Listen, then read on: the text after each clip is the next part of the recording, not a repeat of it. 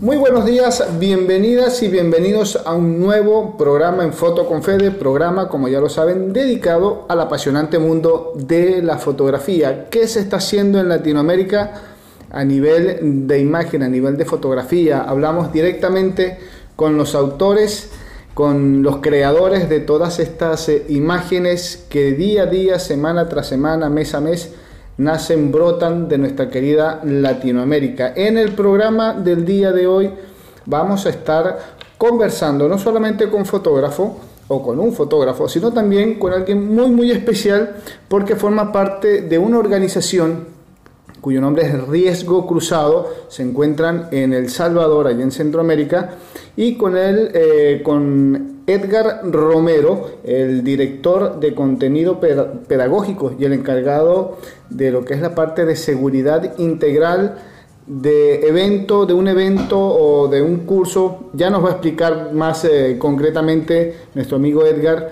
cómo es todo esto que, nos, eh, que tienen por allí preparado para nosotros, para los periodistas, para los fotógrafos en materia de curso de seguridad en cuanto a los de alto riesgo, por lo cual muchos de nuestros entrevistados aquí en el programa pues nos han comentado que han pasado por situaciones realmente incómodas, difíciles y bueno, este equipo, eh, Riesgo Cruzado, se encarga precisamente de preparar, de adiestrar y brindarles la información necesaria a todos ustedes, fotógrafos que nos escuchan en el día de hoy, para bueno, salir eh, con la mejor disposición posible, salir de, la mejor manera posible de esas situaciones por ahí un tanto incómodas.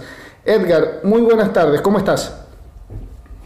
Hola, un gusto estar siempre con gente en el sur, como reconfortante porque precisamente en Centroamérica como nos sentimos como un poco ahogados, pero entrar en este nuevo mundo de, del lenguaje, no solo del lenguaje visual, sino también esta narrativa, que nos permitan entender lo que tú dices, la, la forma de, expresarnos a través de la imagen fotográfica, que ha como, como el génesis de, nuestros programas y la forma de, de los riesgos que eso implica también hacer una fotografía.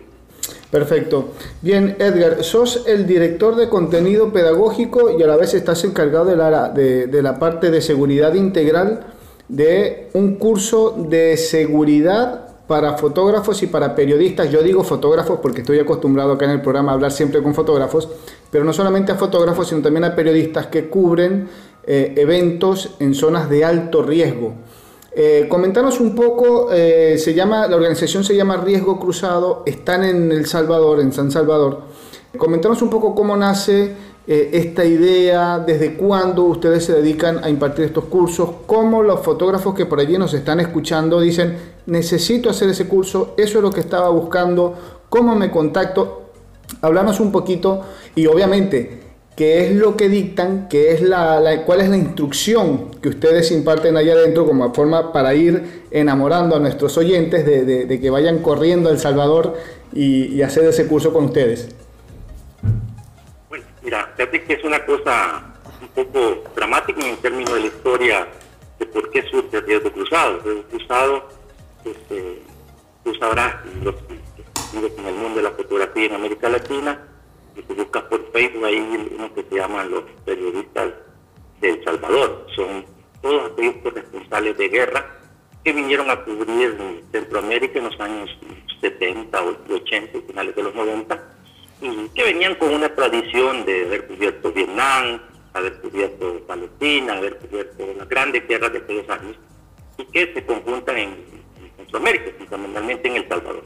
De eso surge Campo Vega, fotógrafo francés que tiene una gran trayectoria y que estuvo por aquellos años acá y después de, mucho tiempo que ya había tomado la decisión de no regresar a, Centroamérica, alguien le vuelve a convencer en, París y viene a hacer la historia de, la famosa de las pandillas, una serie de retratos que impacta y es lo que decide filmar la película La vida loca. buscar en internet, es una película muy estructurada sobre el tema de, cómo se puede hacer un trabajo documental a fondo. entonces, ahí nos, pintamos, yo era muy pequeño en aquellos años del conflicto y teníamos coincidencias. Y desde esas coincidencias muchas llegamos a tener una, amistad muy grande con la que estábamos creciendo y habíamos construido el proyecto del Centro de la Fotografía de El Salvador. ¿Y el centro por qué? Porque paradójicamente El Salvador está en el centro, en el centro de América. Entonces, mm, de ahí estábamos en este sueño, en ese sueño construyendo un festival de fotografía que se llama el fotoperiodismo, y sucede el momento trágico, que ya su película había terminado y la misma estructura que él había filmado por un año, eh, y asesina. Eso la película se llama, muchos hablan que se llama la película que mató al director. Entonces, pero Christian era un fotógrafo de alto quilate, de cobertura de guerra de aquellos años. Y aún así, la línea delgada que se toca cubrir en los fotógrafos de guerra, este, le pasó a la factura. Entonces, dijimos nosotros, ¿cómo es posible que, a esta persona que tenía esa experiencia le sucede eso? que no le puede pasar a una nueva generación? Es la generación que hoy quizás nos escucha y que nos oye por todos estos lados y que sueña con venir por estos lados a, a cubrir estos conflictos. Entonces, dijimos, bueno, las personas no se lloran, hay que honrarles la vida. Y a un fotógrafo, ¿cómo se la vamos a honrar? Entonces pudimos crear un, un, programa de alto entrenamiento de seguridad. ¿Por qué? Porque efectivamente entendimos que la seguridad es holística y que los fotógrafos de América Latina especialmente, ¿verdad? No teníamos el dinero que tienen los fotógrafos ingleses, norteamericanos, que pagan los grandes cifras de Inglaterra, de Estados Unidos, que cuestan un montón de dinero y que están desarrollados por aquellos mm, también personas que han cubierto Afganistán, que han cubierto las grandes guerras, pero que no tenían la experiencia de las coberturas de América Latina, que son las guerras híbridas, las guerras de guerra. Entonces yo venía de ser fotógrafo de guerra, o sea, venía de ser fotógrafo comprometido con causas y luchas de aquellos años, de los 80, entonces con una gran experiencia en, en manejo de, coberturas militares, entonces, y que habíamos aprendido en el día a día que sistematizamos todas estas herramientas. Y hoy en día tenemos más de 100 herramientas que nos hacen como el modelo, digamos, primogénito en América Latina con experiencia en cómo transferir este, herramientas de seguridad. Y no solo eso, tenemos la seguridad integral, tenemos atención psicológica, médica, este, defensa personal, son siete módulos los que están. Entonces el curso originalmente estaba hecho para salvadoreños, se expandió a Centroamérica y la bulla creció, creció el ruido y cada día hay gente más de Sudamérica que está dando. Entonces nosotros abrimos cada año cinco o seis becas para gente del sur porque no teníamos los recursos para hacerlo antes porque es una beca gratuita. Entonces sí les tienen que pagar los pasajes que tenemos para eso pero sin embargo, cada día hay más gente y creo que con este programa otros se pueden interesar en apoyar y estamos intentando abrir el próximo año un curso especialmente solo para gente de Sudamérica. ya de Centroamérica hemos capacitado a más de 200.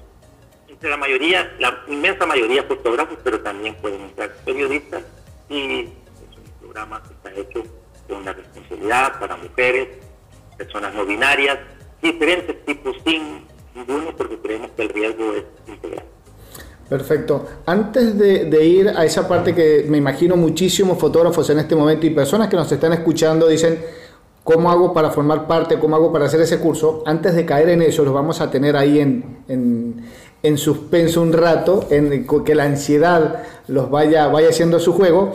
Eh, Edgar, te iba a comentar, ¿desde cuándo está, eh, se formaron como agrupación y por qué ese nombre, Riesgo Cruzado? Un poquito como para, enterarnos un poco, para familiarizarnos con el nombre. Bueno, o sea, un año después de la muerte de, del asesinato de Cristian, este, yo sufrí un atentado en mi casa, llegan a mi casa, entran, se llevan exactamente discos computadoras, este, todas las cámaras fotográficas y colgaron cierta ropa de, mi compañera y mía, como diciendo este, claro el mensaje. Perdí prácticamente todos mis equipos fotográficos, ni uno. Perdón, eh, estamos hablando, Edgar, de, de qué año? Eso es, el 2000, 2013. 2013. Ya, hace, hace muy poco. Hace muy poco pues hace muy poco, pero hace un rato que estamos en el 2021. Ya, claro, pero... Ya tiene, entonces, riesgo cruzado, entonces, después de eso, este, con un compañero cercano que sabía de seguridad de defensa personal, me dice que oyéndote hablar, ¿por qué no sistematizamos, creamos un modelo de defensa personal para fotógrafos? Realmente un curso para fotógrafos. Y entonces este, empezamos a preguntar, a preguntar, a preguntar a todos cómo, qué, les había pasado, cómo lo habían resuelto. Y de eso estuvimos desarrollando un modelo propio de defensa personal para fotógrafos. Obviamente el, día a día nos obligó a que ocho periodistas, mujeres, hombres, entrar a nuestro plan. Finalmente estaba diseñado para futuro. Y desde, ya tenemos ahora ya ocho años este, que el curso está mejor estructurado, porque lo que nosotros hacemos es crear una familia. O sea, nosotros no es un curso que vienes una vez, sino que es un curso que tienes que estar refrendando cada año, venís a un refresco y ahí vas como acumulando, porque lo que hay que hacer es un cambio de actitud. Esa es como la, gran herramientas fundamentales, como yo, como los que nos escuchan dicen, en realidad yo estoy en riesgo porque realmente me persiguen o porque yo cometo muchos errores, o porque yo hago cosas que no debería haber hecho. Entonces, este, y, hay veces decimos, o sea, ¿vale realmente una fotografía más que la vida? Son preguntas que con las que y cuestionamos. ¿no? El curso, hoy todos, seguro muchos que son oyentes tuyos, son parte del programa, todos se consideran una familia. Es una familia, tenemos, imagínate, somos el primer programa en, creo que en el mundo, porque eh, Reporteros sin Fronteras tienen que pagar, nosotros tenemos seis hubs, seis hubs en, uno en Tegucigalpa, uno en San Pedro Sula, uno en Quetzaltenango, en Ciudad Guatemala, en San Miguel, en San Salvador, donde hay chalecos, cascos, máscaras, y tú ya has hecho el curso, solo te inscribes a través del sitio web, llegas al sitio y te pueden prestar el curso. No tienes que volver a cargar un chaleco y tenemos chalecos de primera generación, cascos de primera generación, o sea, algo que te, que te vuelve al, periodista, al fotógrafo, le da una ventaja. ¿Quién puede comprar un chaleco hoy en día? Exactamente. Y algo importante a, destacar, algo que dijiste que es muy, muy cierto, este, muchísimas veces, sobre todo para los fotógrafos en este caso que están empezando, muchísimas veces los accidentes suceden por falta de información o por errores que se cometen por la falta de información, la falta de experiencia. No es solamente porque la situación se dio de tal o cual forma y yo quedé en el medio, quedé en el medio pero por algo que normalmente no hacemos bien, que es hacer evaluaciones, es tener una información, es saber cómo actuar y hasta dónde actuar para obtener una foto, algo muy importante que dijiste, ¿vale realmente la pena una foto a cambio de la vida?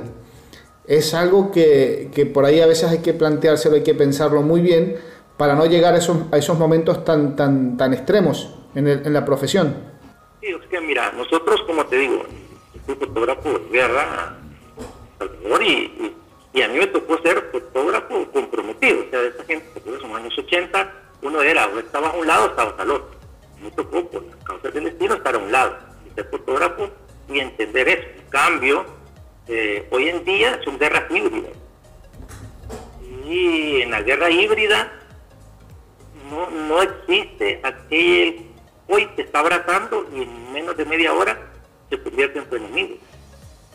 Entonces eh, hay que tener claridad, mucho de la experiencia desarrollada es entender los comportamientos y la forma de, hacer. O sea, yo, yo me da tristeza, por ejemplo, la gente que va a cubrir las caravanas de migrantes, lo que cubre en México. O sea, porque no están entendiendo que están trabajando con enemigos permanentes. Son enemigos permanentes. O sea, Colombia, después de la caída de todas las guerrillas, lo que quedó son estructuras criminales, no es, no es, lo mismo. Entonces hay que, hay que repensarse y creo que creo que nosotros en, los 50 años es mi compromiso ahora transferirle a la siguiente generación una serie de herramientas que a mí me tocó por varias razones aprenderlas en el día a día, pero si vale la pena, si lo puedes sistematizar y poderlo recibir en, jornadas concretas que te cambien tu estructura de, de, cómo hacer una, una cobertura de esta índole, es mucho más factible que, seguir atentando la vida. Sí, muy importante. Por ahí cuando hablas de, de nombras el término fotógrafo de guerra, para muchos, sobre todo los que no han formado parte de ese tipo de, de eventos, eh, no solamente es la guerra en su gran magnitud, en su gran escala, como, toda como todo lo conocemos, las famosas películas de guerra y toda la historia, sino también un fotógrafo de guerra es aquel que va a cubrir un evento en, cualquier ciudad del mundo donde en cualquier momento está el conflicto o se genera el caos, el desorden de un lado y del otro. Ya eso es, una, ya eso es un riesgo de donde hay armas de fuego, ya eso es un conflicto armado donde eh, se corre el mismo riesgo allí en una ciudad, por más moderna y bonita que sea, como en un campo de batalla. la bala va para los dos lados igual. Entonces, el, fotógrafo de guerra eh, no es solamente el que está en un campo de batalla, sino el que está en una ciudad, eh, en, una situación que promete ser lo más tranquilo y bonito y calmado posible, y de repente se descontrola todo y ya estás en medio de una situación de, de, magnitudes que uno no puede a veces ni siquiera medir. Sí, nosotros tenemos crear riesgo cruzado, porque tú me hiciste esa pregunta, ¿por qué le habíamos puesto riesgo cruzado? Entonces, trataron, o sea, es que efectivamente todos los cursos, si tú los revisas, todos los colegas que están escuchándonos, van a ver el, curso de Londres, el curso de Estados Unidos, el curso de España, están desarrollados para ese concepto de la guerra de gran envergadura. Y nosotros nacimos y crecimos en la guerra de América Latina. O sea, América Latina vivió guerra, pero como tú dices, caminaba y decía, pues, que tienes también guerra. Pero en menos de un minuto pasas a un escenario altamente violento. Entonces, por eso que se llaman guerras híbridas. Y ese es el concepto de riesgo cruzado. Por eso se llama riesgo cruzado es aquel riesgo que está en el límite de algo que en lugares que no crees tú que pueden pasar. Tal cual. Que no crees que pueden pasar. Y entonces nosotros, esa es la, esa es la virtud del programa de nosotros, los que vienen, porque entienden a cubrir América Latina, a entender el lenguaje de América Latina. No es el mismo lenguaje que habla la pandilla, el, el narco, el, grupo en Venezuela. O sea, son guetos pero que tienen un nivel de explosividad que si tú no tienes herramientas y estrategias, militares, no puedes responder favorablemente. Exacto. Ahora, quiero entrar eh, porque me interesa. Tuve la oportunidad en su momento de hacer uno de estos cursos pero me imagino que el que nos esté escuchando quiere conocer un poco la estructura, cómo está conformado ese curso, eh, qué áreas abarcan, qué, temas tocan, cómo los abarcan, qué, cómo está estructurado la organización, si tenés eh, gente especializada en algún tema puntual, por ejemplo, creo que habías comentado que, lo, que que preparan o le dan información psicológica a las personas o a los fotógrafos que van a hacer el curso. Me imagino que tendrán una parte legal, aparte de la parte práctica que es obviamente necesaria. ¿Cómo, cómo es el, el curso ya entrando en, en, en, materia? Bueno, o sea, nosotros lo, lo, importante, como te digo, llenar nuestra solicitud. Es una solicitud donde hay preguntas ahí muy claras sobre por qué querés entrar a nuestro programa. Entonces, nuestro programa como te digo, es un curso holístico, llamamos nosotros. Entendimos que la seguridad no solo es de un solo factor, sino que es multifactorial. Entonces, una primera etapa tiene la, parte, como te digo, una psicóloga, que a estas alturas de nuestro programa ha visto más de 200 periodistas. O sea, tenemos una, un background sobre información, porque hoy en día está muy de moda decir, es que tenemos estrés postraumático. La verdad es que no tenemos estrés postraumático, tenemos un estrés pero todos tenemos estrés postraumático. Pero nuestra experiencia y nuestra sistematización nos dice que eso es cierto. Pero también tenemos una médica que trabajamos con biomagnetismo, aromaterapia. ¿Por qué? Porque el olor a la sangre lo tenemos tan metido en la nariz que casi ni lo distinguimos. Aprendemos a, a, descubrir esa parte interior para llegar a, tres elementos claves. Uno que es las estrategias de seguridad militar, que son, como te digo, pura estrategia de guerra de guerrilla. transformada en, herramientas para fotógrafos.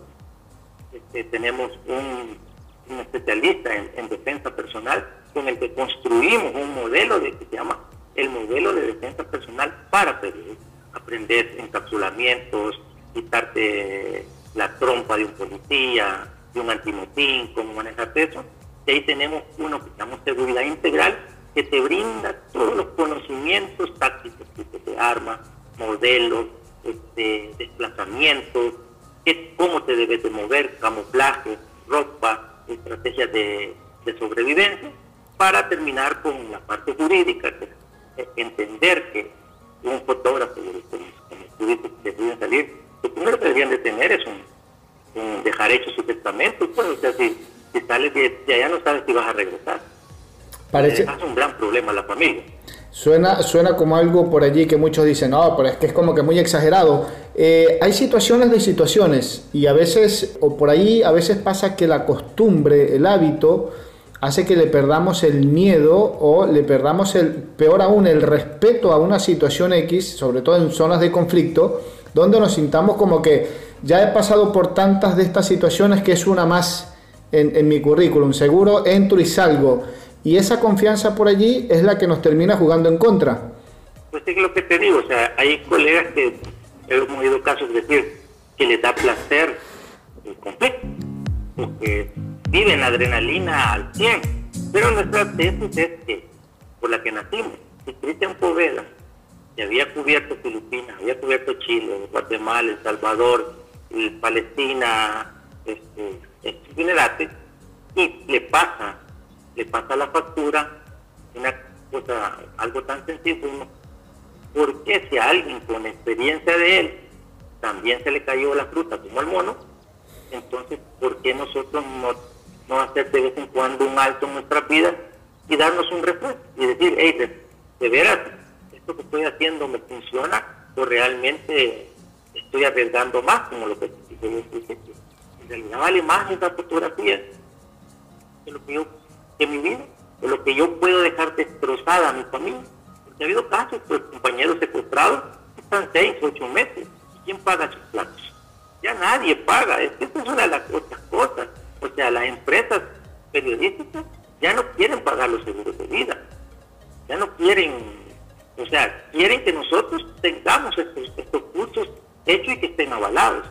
Nosotros nos ha costado por dicha, pero es un curso avalado por Acos Alianza, la red de, todos los tiempos y, está validado, o sea, es algo que como te digo, te da un respeto, decir, o sea, como que un, un chaleco antibala.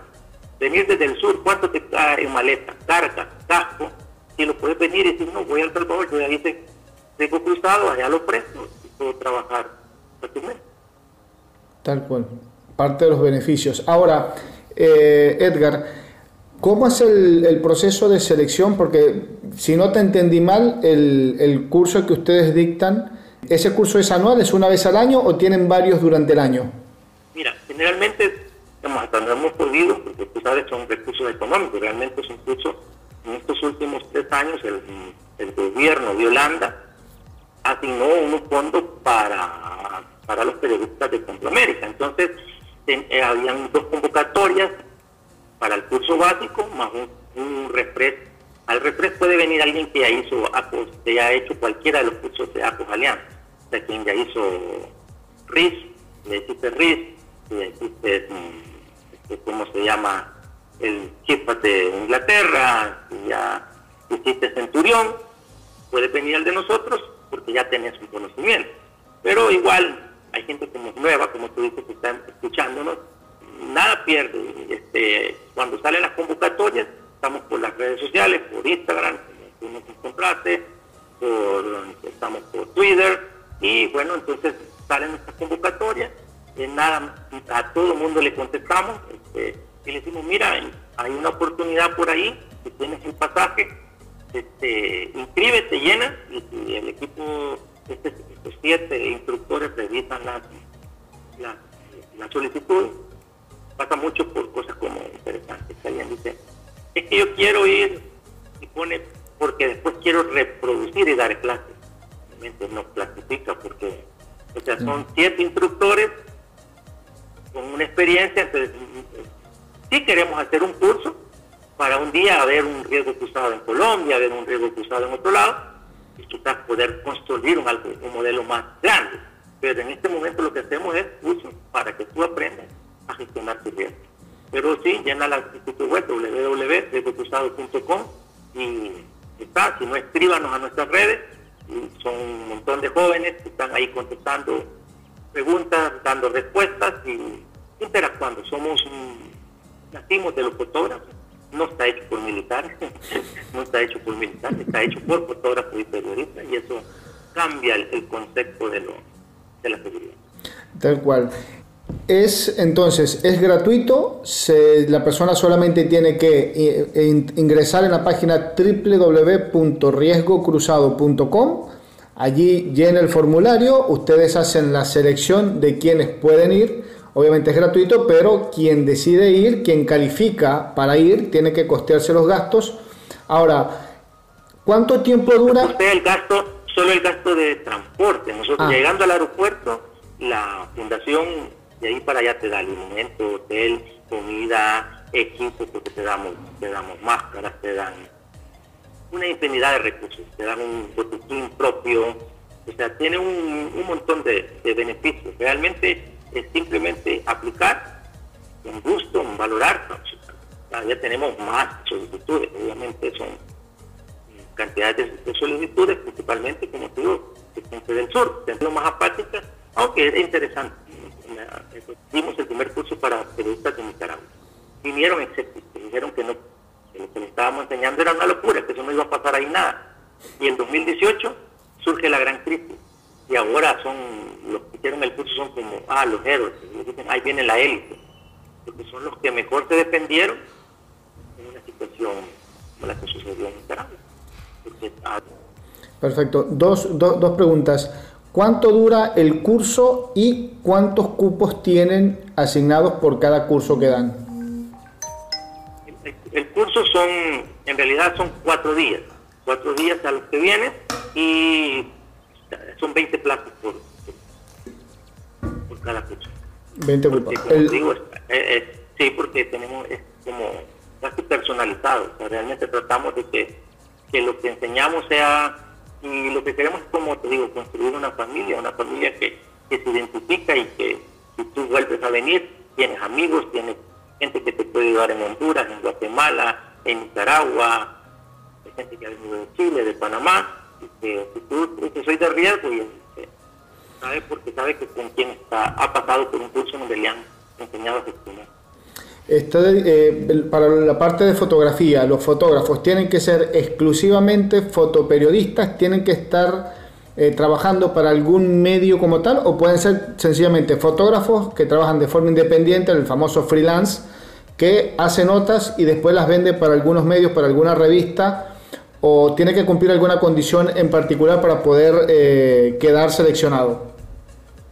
Mira, nosotros lo que intentamos es que sea un fotógrafo, una fotógrafa que realmente este, viva y se sienta la pasión. Es decir, que viva de ser fotógrafo.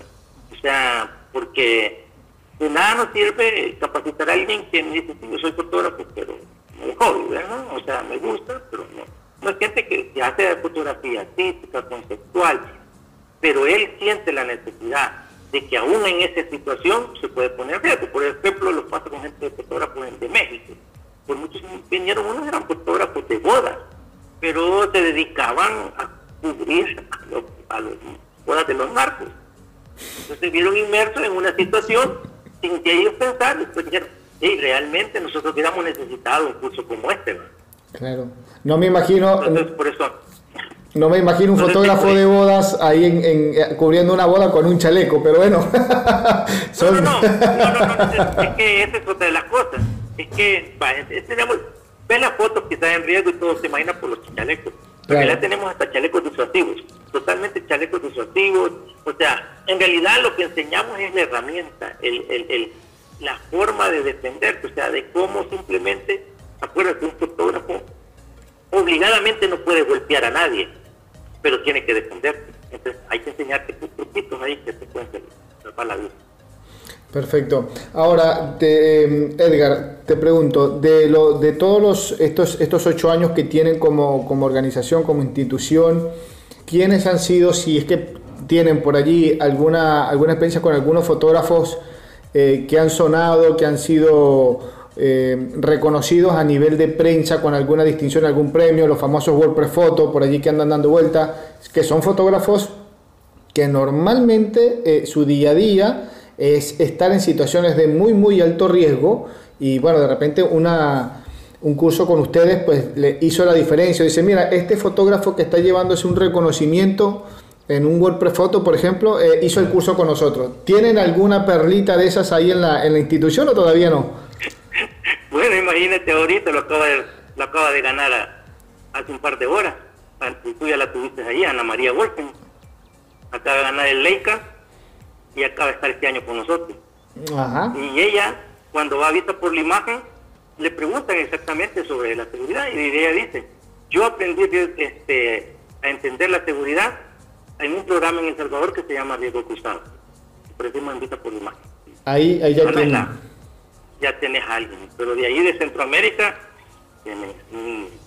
la mayoría de las agencias, AFP, AP, Reuters, todos ellos han pasado acá, este, tenemos, este, hemos trabajado con gente en, en Colombia, hemos estado con, con Woman Fotógrafos en Ecuador, o sea, sí vamos conociendo, pero para nosotros, como tío, tiene tanto valor aquel joven que, no tiene, como tú dices, el nombre, que viene con la con entereza y la esperanza de, llegar a ser un Cristian Povera. Y decir, pasó, pasó ahora con Ana. Perfecto. ¿Cuándo sería el próximo curso? Si tienen programado algo para este año o el año que viene. Fíjate que este año acabamos de cerrar, acabamos de cerrar el último porque también este, tuvimos que hacer, la pandemia nos había detenido, es que porque nosotros creímos que lo digital no solo era lo, importante, también hay que trabajar aparte de volverse a encontrar. Y creemos que para marzo del otro año estaríamos reabriendo una nueva convocatoria para para básicos, que es donde, todos entran, y siempre van a ver todos en el año que son refrescos para los que ya lo hicieron, o como para gente que te digo que ya hizo otros, tú que, que uno por ahí, y decir, bueno, yo ya hice ese y quiero ir a, un refresco con ustedes. Creo que ya lo hemos, ya lo has mencionado eh, a lo largo de, la entrevista, en estos, en estos minutos que tenemos conversando, pero si, si te toca eh, decirle a algún fotógrafo eh, o explicarle por qué debe o por qué debería tener, o te reformulo, ¿por qué debería ser tan importante tener un curso de este tipo en materia de seguridad? Es tan importante como eh, de modelos de cámara, saber cómo armar tu cámara, saber componer. ¿Por qué es tan importante una cosa con la otra? Porque no sabes en qué momento te va a pasar. O sea, ¿por qué? Porque, o sea, si tú no conoces el lenguaje de la pandilla, no sabes cómo entender a la pandilla si vienes a Centroamérica. Si tú no sabes esconder la sombra, no sabrás que un disparo es fácil con solamente agacharte. Porque si tú no conoces de tu ojo maestro, no sabes distinguir la distancia mínima y la distancia, la distancia larga? Porque tú como fotógrafo debes de saber que si tu sangre es RH positivo, ¿cuál puede ser tu posible donante?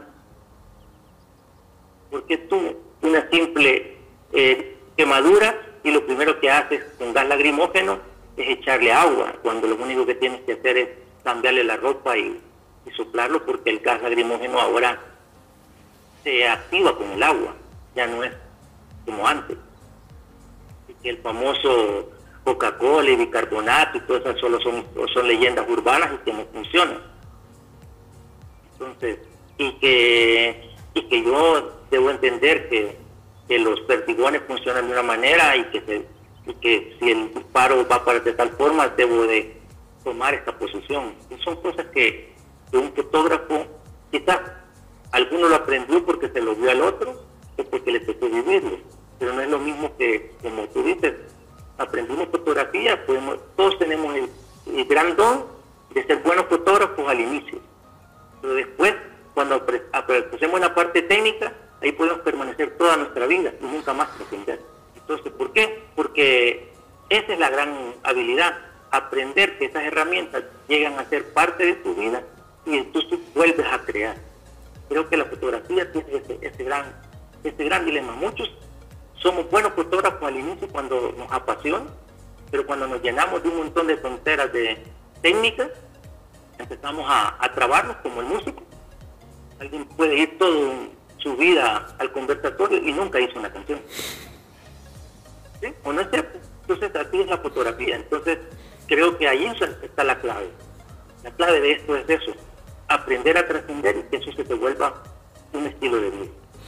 A ver, mientras, mientras estás hablando, yo me voy imaginando posibles escenarios donde este curso puede ser eh, muy útil y no solamente eh, en una zona o, conflicto, una zona de conflicto armado, una zona de guerra, porque por allí nos dicen, no, un curso de, para fotógrafos de guerra y yo soy, por decir algo, un fotógrafo de naturaleza. Eh, me, hace un par de meses atrás entrevisté a un, a un muchacho eh, Jaime Culebras, él es español, eh, radicado en Ecuador y se dedica a fotografiar naturaleza salvaje, eh, a, ranas, a reptiles. Entonces digo, es una persona que, por ejemplo, se interna en una selva un par de semanas, 15 días, un mes, etcétera, y está en condiciones casi inhóspitas, a la espera de, bueno, cualquier evento puede suceder allí y no necesariamente puede ser una bala. Por ejemplo, ese tipo de curso que ustedes dan le puede servir a este tipo de fotógrafo que hace este tipo de fotografía. Eh, por ejemplo, le puede servir a un periodista deportivo que por allí se me ocurre cubre eventos en, zonas eh, abiertas, como por ejemplo el, rally, el famoso Rally Dakar, eh, que, cubre sitios en, zonas muy, muy inhóspitas, desiertos, campo abierto, montañas, etcétera, zonas despobladas con con condiciones a veces extremas de temperatura, eh, son escenarios que eh, necesitan ese tipo de, información, de conocimiento el que ustedes dan en ese curso. Sí, mira, acabamos de tener unos colegas que tuvimos, una, tuvimos el, por la pandemia sacamos uno digital. Y incluyeron gente de Brasil. Y todo lo que tenían era la Amazonía. Y, quedaron sorprendidos porque dijeron, oye, es que un botiquín básico yo no tenía ni idea de cómo tengo que hacer un vendaje, un vendaje exclusivo, o ponerme una charpa, o cómo transformar mi camisa en, un vendaje. Entonces, son estos elementos que te pueden salvar la vida en un detallito. Si me decís, aprendemos técnicas como estoy en una situación, es un barranco y no sabemos tres fotógrafos y con solo una técnica de dos te pueden subir en el hombro y, levantarte y, tomar la foto y, sin necesidad de andar una escalera y hacer un montón de cosas de ese tipo. O sea, como te digo, el, el curso se va abasteciendo y se va nutriendo de herramientas en la medida que va conociendo nuevos fotógrafos y nuevos periodistas. Porque alguien dice y pregunta, mire, ¿y esta cómo la resuelvo? Como te dije, los que cubren artistas, ah, los que cubren artistas. Los que cubren artistas se tocan enfrentar con un montón de matones, que van doblando manos, que van apretando dedos, que van poniendo un montón y que uno con una simple llave, un simple doblez, un movimiento del cuerpo, puede evadir y, tener la buena foto. Entonces, es, cambiar el, paradigma, es como te dije, es la diferencia de, ir a un curso de los otros, entender América Latina y entenderla que tampoco no es el botiquín grande que te dice el gringo que anda una maleta tan grande con un montón de, y aparatos que nosotros no tenemos el dinero. Yo un día había una colega de Bolivia, y a veces la estatura la compañera boliviana, y le habían dado la maleta, la maleta casi le cubría la mitad de su pies. ¿Por qué? Porque nuestra idiosincrasia es otra. O sea, nosotros, nosotros no te resolvemos el, el, parche eh, exclusivo de un disparo con andar el super parche gringo, pues no, es una vuelta plástica que tienes que andar cargando ahí solo que esté limpio y bien ordenada y te puede, te puede dar los 15 20 minutos para llegar al hospital. Tal cual. Ahora, Edgar, te saco un poco del tema de, la organización, que yo, bueno, creo que eh, para los oyentes este es un programa que vale oro, una información súper valiosísima, ya lo saben, www.riesgocruzado.com, la página, la página web, la cuenta en Instagram. Es riesgo cruzado también. Riesgo cruzado, ahí tiene. Y por allí pues se van y los contactan y, y ya saben y están, y están pendientes para el año que viene, las personas que quieran, primero se registran y luego eh, ellos califican a quienes van, a quienes pueden y quienes no, por lo menos en este, en este primer lote. Eh, tienen un curso básico y un curso ya un poquito más avanzado en materia de, seguridad de riesgo. Buenísimo. Eh, te saco un poco de ese tema, Edgar. ¿Cuál es la visión que ves, aprovechando que tenés contactos con fotógrafos de todas partes? ¿Cuál es la visión que tenés hoy en día de, la fotografía a nivel de, fotoperiodismo particularmente? ¿Cómo ves al fotoperiodista hoy en día? Mira, yo, nosotros, como te digo, originalmente no estábamos pensados para estar en seguridad, sino que nuestro sueño era la fotografía, y la sigue siendo, entonces creamos un festival, un festival de fotografía que se llama Fotoperiodismo. Y el sueño de Cristian era llegar a Vista por la imagen. Él quería que nuestro festival también ocupar un espacio en Visa por Imagen. El Roy le dijo, mira, este, cuando tengan 10 años, hablamos, hablamos. Y se vino muy molesto y me dijo, mira, me dijo, ¿qué importa? Nosotros podemos hacer algo acá. Entonces dijo, vamos a hacerlo, hagámoslo en Centroamérica. ¿Y qué nos pasó? Los primeros cinco años eran, el, como dicen, estaba lleno de prostitución y de muerte. Eso era lo que venía era lo que venía. Yo me dijo, me dijo, no, no te preocupes, en poco tiempo esto ya va a pasar y van a surgir nuevas miradas, nuevas estructuras. Efectivamente, se fueron viendo nuevas miradas. Pero no, no puedo hablar de Sudamérica, pero sí puedo hablar de Centroamérica con propiedad. Y Centroamérica es, los mayas tienen una, una frase que, nuestra sociedad es una espiral y es cíclica y regresa al mismo tiempo. Y yo siento que la fotografía ha caído en este, en este mundo estúpido. Y nos está costando romperlo a nuevas miradas. Y, eso pasa porque si bien es cierto, la formación a través de la digital se hizo tan grande, pero hemos perdido la esencia de las colectividades. Desde los argentinos, los brasileños, los mexicanos nos dieron en los años 70 cátedras del trabajo colectivo. Y eso pero esos trabajos colectivos permitieron el desarrollo no de un fotógrafo, sino de generaciones de fotógrafos que empujaban en esa dinámica. eso es eso hoy en día lo que más cuesta es entender eso y entender de que para entender las miradas y esto que hoy la tecnología es tan fabulosa. Yo, Pedro Meyer, amigo mío, me decía hace años, mira, yo tengo este montón de slides de todos los cielos de los mercados de, México y tengo esta otra caja de slides de todas las ventas de los mercados de México. ¿Por qué? Porque me decía, no, puedo exponer las dos cosas al mismo nivel. En el slide era imposible. Entonces él me decía, un día va a haber algo que las va a poder unir. Y efectivamente, cuando llegó el Photoshop me dijo, se abrió, mira lo que se puede hacer ahora, pero yo tenía las dos, me dijo. Efectivamente. Hoy no, hoy un fotógrafo puede hacer eso.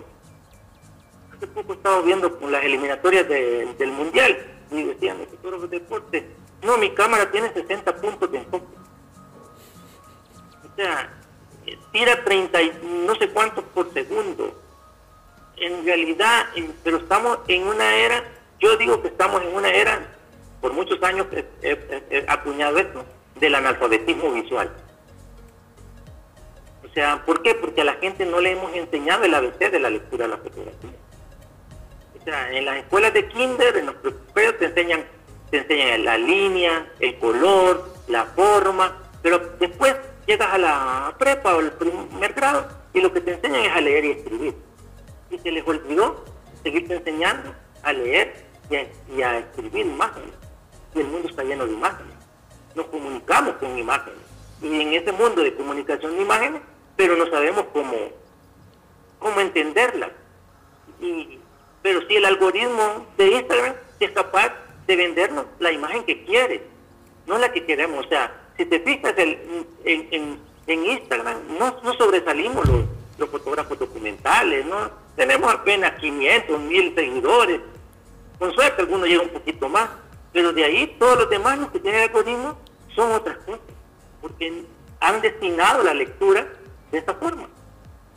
Tal cual. Hay un fotógrafo acá en Brasil, eh, Sebastián Salgado, que hace poco, bueno, hace poco, en una, una de sus tantas entrevistas que ha dado por allí, eh, habla precisamente de eso, que eh, cada vez estamos entendiendo menos o no nos preocupamos por leer o aprender a leer el verdadero mensaje, el concepto que hay en una fotografía.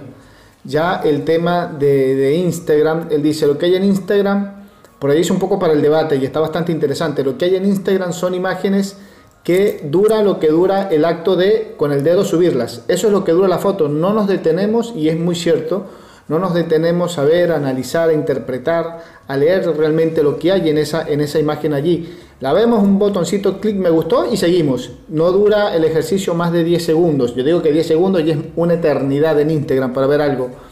Entonces, hay cualquier cantidad de imágenes, pero no las estamos leyendo, no las sabemos leer, no internalizamos, que es algo que con la fotografía de hace un par de años atrás, la, fotografía analógica por allí, este, sí se valoraba mucho más, sí se tenía que sentarse a leer, interpretar, analizarla, a ver esa parte de, conceptual de la imagen, de la fotografía. Algo que hoy en día como que se ha ido perdiendo de a poco, coincidiendo un poco con lo que, nos, con lo que estás comentando.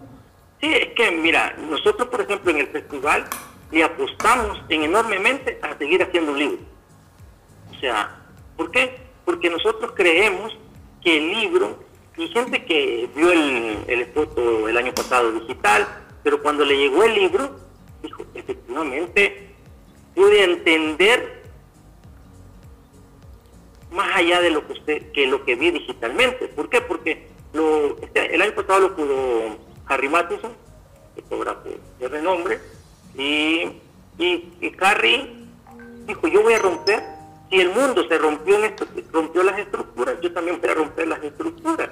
Y, quitó la sección deportiva, la sección noticias, el retrato, y él construyó él solo, desde su punto de vista, como él dice, desde mi punto de vista, me dieron esta cantidad de imágenes me han prestado esta imagen y yo con eso voy a construir una narrativa. Pero cuando tú ves el libro, es que te da un deleite de entender primero lo que los fotógrafos querían comunicar, la fotógrafa, y después lo que el, curador se tomó la molestia de entender este mundo. Y entonces, pero eh, estamos, como te digo, y la, yo, y lo, lo otro es que yo no sé qué va a pasar con la memoria, con la memoria visual. Estamos llenos de un montón de aparatitos, este, discos duros, no sé qué, de la noche a la mañana se pierden, trabajas en un medio y te saliste, ya no tuvieron chance de sacar tu foto, eso se perdió. Entonces, ¿cuál va a ser realmente? Si antes la memoria estaba bien corta, porque yo tengo la dicha de, ser de, la, de un paísito chiquito, chiquito, pero donde, como dicen, de las guerras de guerrillas hay tres que son las más, más fotografiadas en, América Latina. Una es la cubana, otro un poco la sandinista, un poco, y la última no la salvadoreña. O sea, hay una infinidad que permite entender, entender eso. ¿Y eso por qué? Porque hubo, por ejemplo, en la guerrilla tromeña hubo un comandante que tomó la decisión de formar una estructura militar, pero era un fotógrafo para poder fotografiar y que quedara un testimonio real de lo que significaba este conflicto. Entonces, esos puntos de vista, ¿a dónde están hoy? O sea, o sea, ya nadie quiere comprar un libro fotográfico. O sea, este, la, gente piensa que lo primero que pregunta, ¿y a dónde está el PDF? Y, ni siquiera, mira, nosotros tenemos una galería de fotos, se llama Fotocafé, y nos da risa. La gente no se tarda ni siquiera cinco minutos en ver la exposición fotográfica. Entonces dice, ¿me valdrá la pena seguir exponiendo en un mundo de este tipo? O sea, ¿por qué? Porque estamos saturados de imagen, pero de un montón de un lenguaje que no es el que nos está permitiendo entender la sociedad. Tal cual. Ahí hay un tema realmente muy, muy interesante. Tela para cortar por horas. Así que bueno, me, me, gusta este, este tipo de conversaciones porque la verdad deja, eh, despierta esa, esa gana de debatir, de decir, ah, lo que yo pienso eh, lo piensa otro o estamos conectados con lo mismo o, bueno, ahora por ahí yo digo, con este programa descubro que, bueno, mira, lo que yo estaba pensando o, veo que pasa de este lado, pasará en otra parte y ahora estoy viendo que, que sí, eh, lo he ido descubriendo a lo largo de las entrevistas con fotógrafos de, de, toda Latinoamérica y es una visión que tienen muchos fotógrafos. Después viene otra parte de decir, bueno, si todos vemos lo mismo, ¿Qué pasa? Que no lo modificamos, que no lo cambiamos. Bueno, acá encontré por lo menos un eslabón que dice se está haciendo algo para modificar, para cambiar, para mejorar eso que está por allí, que no se está haciendo bien y se puede mejorar y se está mejorando con, con agrupación como, como riesgo cruzado, que, está, que le está dando a las nuevas generaciones de fotógrafos una herramienta de trabajo muy importante y muy útil tan importante y tan útil como es la cámara fotográfica o el aprendizaje en materia de fotografía. La parte de seguridad personal es tan importante como el resto porque si el fotógrafo no está bien, pues obviamente no puede sacar la fotografía. Sí, mira, yo creo que la verdad es que el, lenguaje fotográfico está basado por una persona humana que, tiene que tener, tener una integridad. si esta persona efectivamente no anda integralmente, no camina en un nivel de seguridad, el lenguaje que va a producir también va a ser raro. Yo creo que, también deberíamos de no estar hartos, pues, en parte de que repetimos mucho las mismas temáticas. Repetimos mucho, ¿por qué? Porque como tú dices, nos cuesta poner los ojos donde los otros no ven estaba ahí y me decía cuando iba al, estadio, mira, es que tú tienes que traerme la foto de ese aficionado que está en la última grada del estadio y que no alcanzó a ver el jalón de la camisa o el apretón del triño. O sea, o sea, sino para que van. O sea, trata de, de, de llevar eso. Entonces yo creo que América Latina tiene tantas cosas que contar y también y, no es posible que nos pase lo que, que pasa mucho en Argentina, pero en América Latina. O sea, que tiene que venir uno de afuera, uno de Europa, un Chile, a contar la historia para que valga. A contar la historia de nosotros, de paso. Ajá, y, la cuenta como él quiere. O sea, y, y, entonces yo, o sea, te digo, nosotros somos como muy, hemos intentado ser como receloso con el festival y nos cuesta un poco porque decir, si antes nadie nos tomaba la cara, ahora que tenemos un festival, porque les cuesta aceptar que desde América Latina se puedan crear. O sea, ¿por qué tuvimos que crear hoy latinoamericano que le podíamos haber puesto nuestro propio nombre?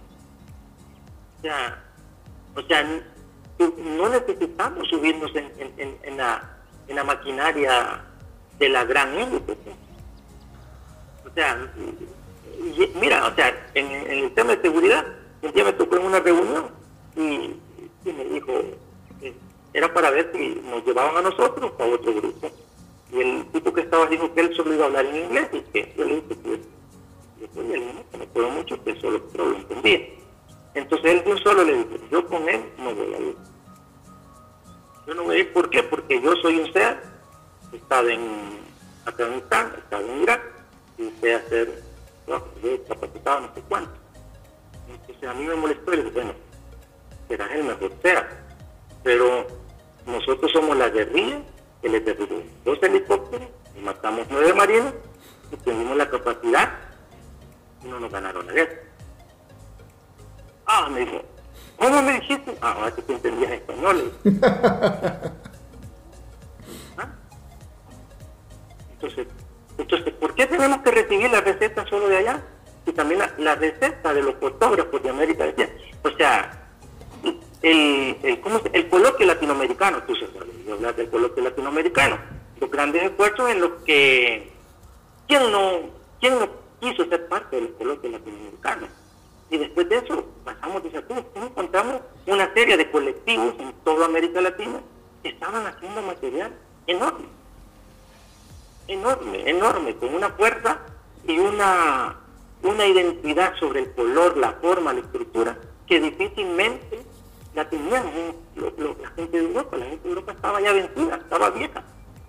Y se viene América Latina a refrescarte, a refrescar sus ojos, porque aquí tenemos una infinidad de historias que contar. Perfecto. Bueno, Edgar, la verdad, te, agradezco el, tiempo, ya estamos más o menos en, la hora de, programa. Sé que hay que por allí los oyentes quieren un poquito más de información. Eh, la entrevista está muy interesante, me, gustaría quedarme un rato más, pero quiero respetar el tiempo. Eh, de todas formas, eh, ya tengo, tenemos los contactos, así que en cualquier momento, en cualquier momento, tanto de allá para acá como de acá para allá, este, nos vamos a estar comunicando cuando tengan alguna información sobre algún curso, alguna novedad, algún evento que, quieran realizar, alguna exposición, em, algún libro, alguna obra que quieran dar a conocer, que quieran promocionar, cuentan con el programa desde ya. Eh, solamente nos tienen que escribir, tocan la puerta y con gusto vamos a estar allí para, apoyarlos con, con esas iniciativas.